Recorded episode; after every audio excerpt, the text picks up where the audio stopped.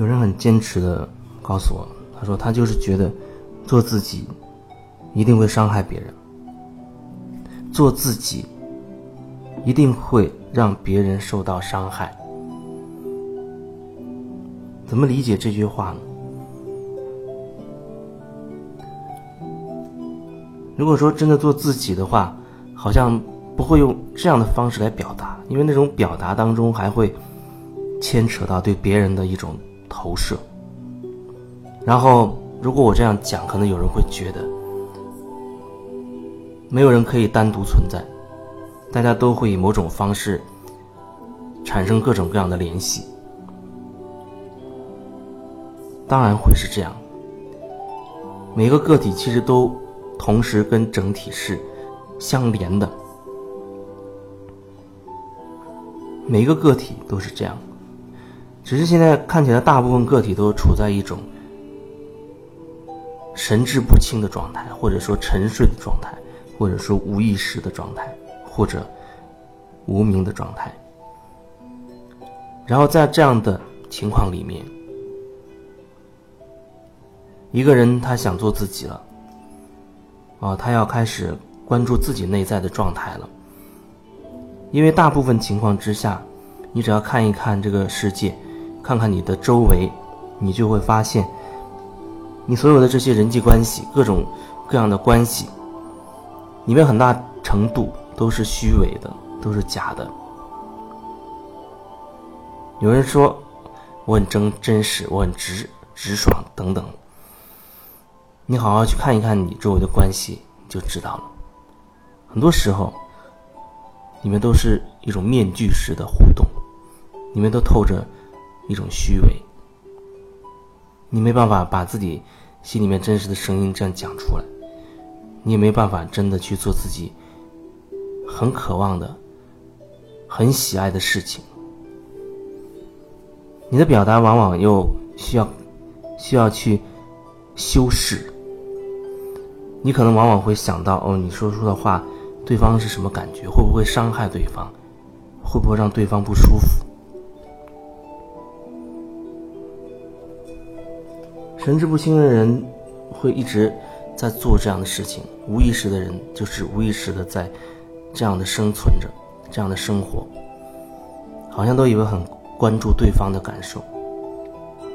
其实，当你忽略你自己的感受的时候，你就无法真正去关注对方的感受了。我再说一次，当你开始忽略自己内心真实感受的时候，你就没有办法真的去感受别人了。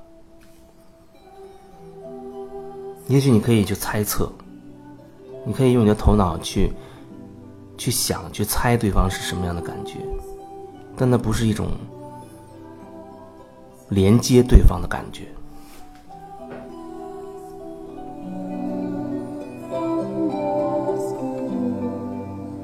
为什么说做自己就一定会伤害别人呢？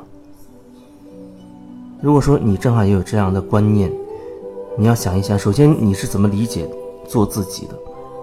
很多人他对做自己会有一种误解，会觉得做自己就是自私自利，毫不管别人的感受怎么样。甚至有人对我说：“他说如果每个人都做自己了，那天下大乱了。”好像做自己的人。都是十恶不赦的，要把自己内在的一种很恶的东西释放出来一样。如果这样的话，那就说明每个人内在本身就有一种他要压制的东西，他不愿意把它曝光的东西，他认为丑陋的东西。不然你为什么这么害怕做自己？你为什么要找那么多理由？我要不做自己？甚至你会觉得做自己就一定让别人受伤害呢？你认为你是怎样伤害别人的呢？在你做自己的过程中，你的什么样的东西你伤害了别人呢？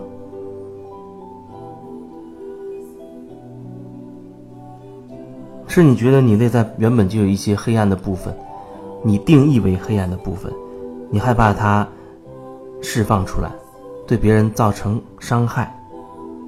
或者还是别的，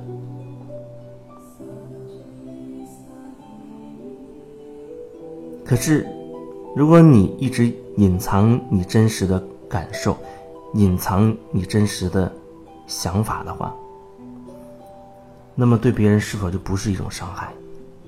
别人一直都不知道你真实的想要表达的是什么，因为你说的都是扭曲的、拐弯抹角的。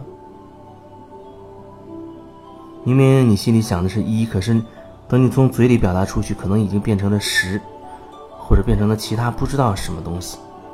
你觉得这样就是很真诚的吗？你觉得这样就不是一种伤害吗？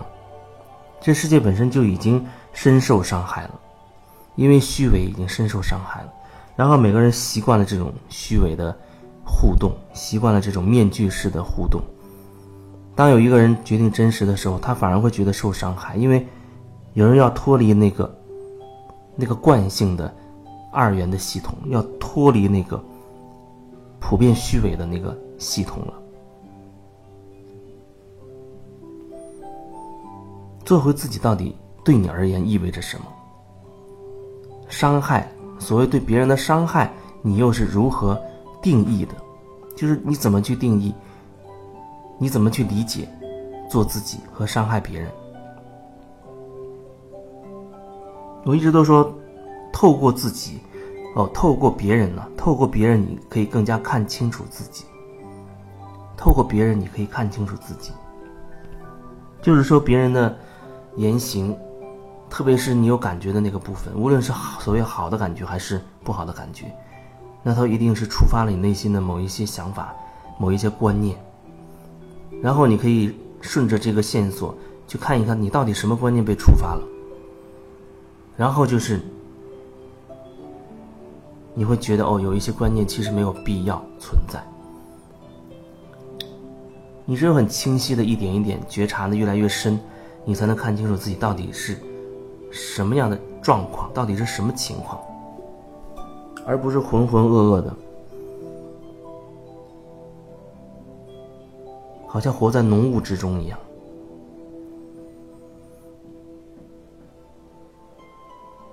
做自己就是，你时刻都愿意去勇敢的去面对你内心真实的那个部分，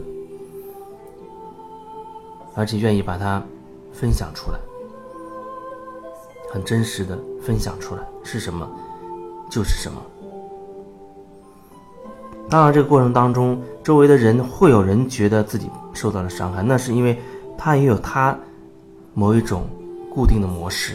他也有他很多需要清理转化的东西，他也有他自己的功课。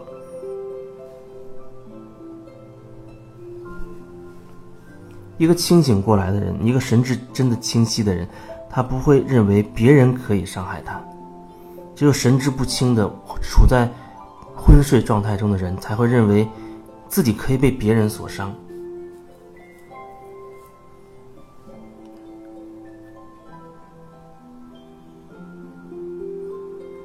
不过你一直都可以通过别人看清楚自己，看清楚自己心里面那些观点、那些意识，然后去清理它，去转化它，去瓦解它。